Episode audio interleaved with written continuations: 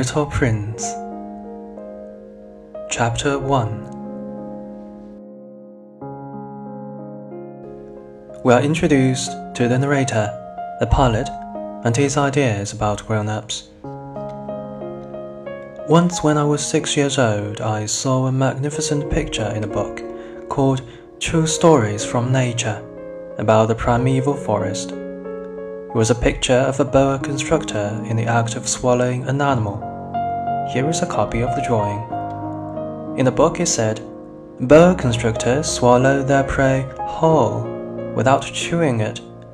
After that, they are not able to move, and they sleep through the six months that they need for digestion. I pondered deeply, then, over the adventures of the jungle and after some work with a colored pencil, I succeeded in making my first drawing. My drawing number one, it looked like this. I showed my masterpiece to the grown ups and asked them whether the drawing frightened them. But they answered, Frighten? Why should anyone be frightened by a hat? My drawing was not a picture of a hat it was a picture of a boa constrictor digesting an elephant. But since the grown ups were not able to understand it, I made another drawing. I drew the inside of the boa constrictor so that the grown ups could see it clearly. They always need to have things explained. My drawing number two looked like this. The grown up's response this time was to advise me to lay aside my drawings of boa constrictors whether from the inside or the outside, and devote myself instead to geography, history, arithmetic, and grammar. That is why, at the age of six, I gave up what might have been a magnificent career as a painter. I had been disheartened by the failure of my drawing number one and my drawing number two. Grown ups never understand anything by themselves and it is tiresome for children to be always and forever explaining things to them. So then I chose another profession and learned to pilot airplanes. I have a little over all parts of the world, and it is true that geography has been very useful to me. At a glance, I can distinguish China from Arizona. If one gets lost in the night, such knowledge is valuable. In the course of this life, I have had a great many encounters with a great many people who have been concerned with matters of consequence. I have lived a great deal among grown ups. I have seen them intimately, close at hand, and that hasn't much improved my opinion of them. Whenever I met one of them who seemed to me at all clear sighted, I tried the experiment of showing him my drawing number one, which I have always kept. I was trying to find out so if this was a person of true understanding, but whoever it was, he or she would always say, That is a hat. Then I would never talk to that person about boa constrictors or primeval forests or stars.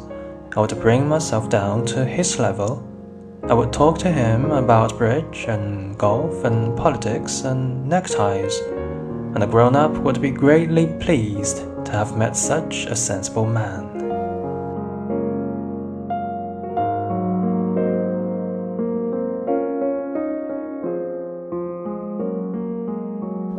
The Little Prince, Chapter 2 the narrator crashes in the desert and makes the acquaintance of the little prince.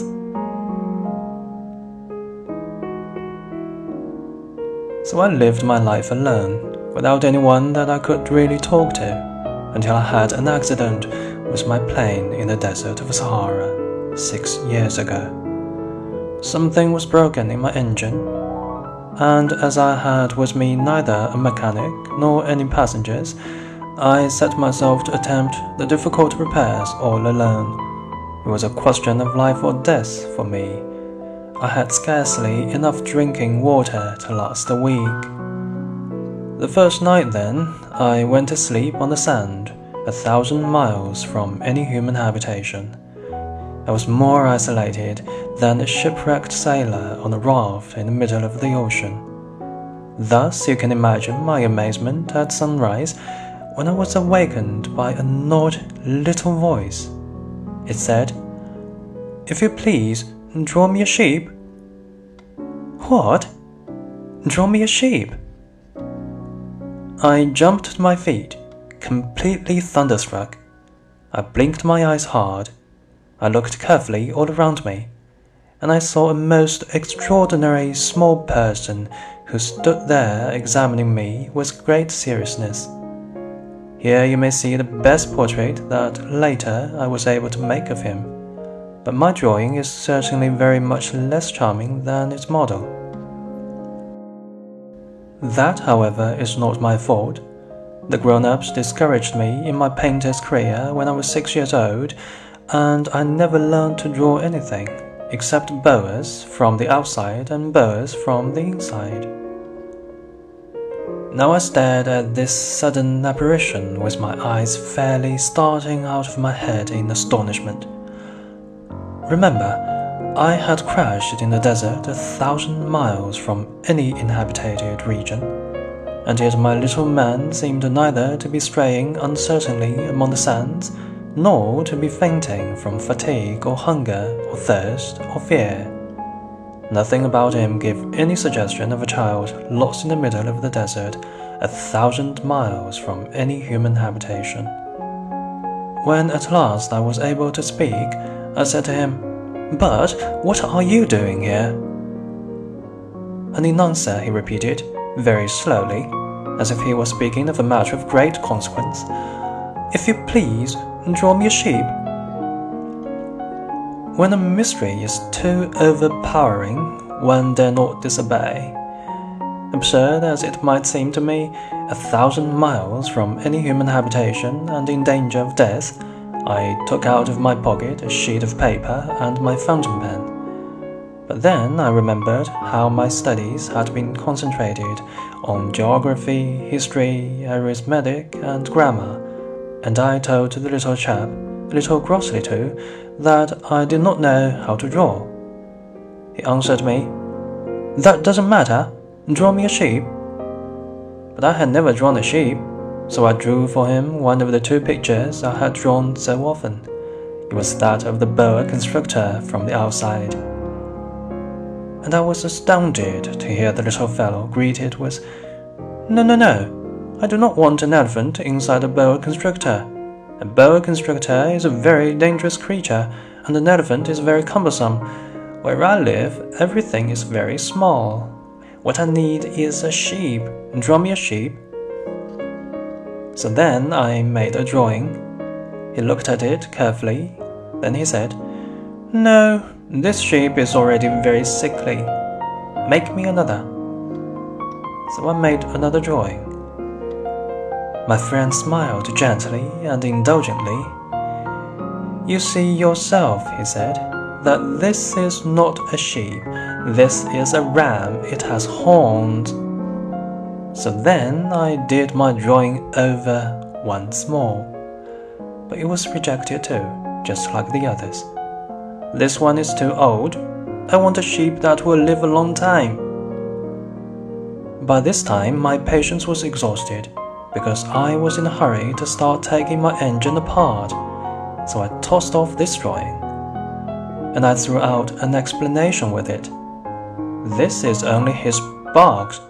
The sheep you asked for is inside. I was very surprised to see a light break over the face of my young judge. That is exactly the way I wanted it. Do you think that this sheep will have to have a great deal of grass? Why? Because where I live, everything is very small. There will surely be enough grass for him, I said. It is a very small sheep that I have given you. He bent his head over the drawing. Not so small that. Look, he's gone to sleep. And that is how I made the acquaintance of the little prince.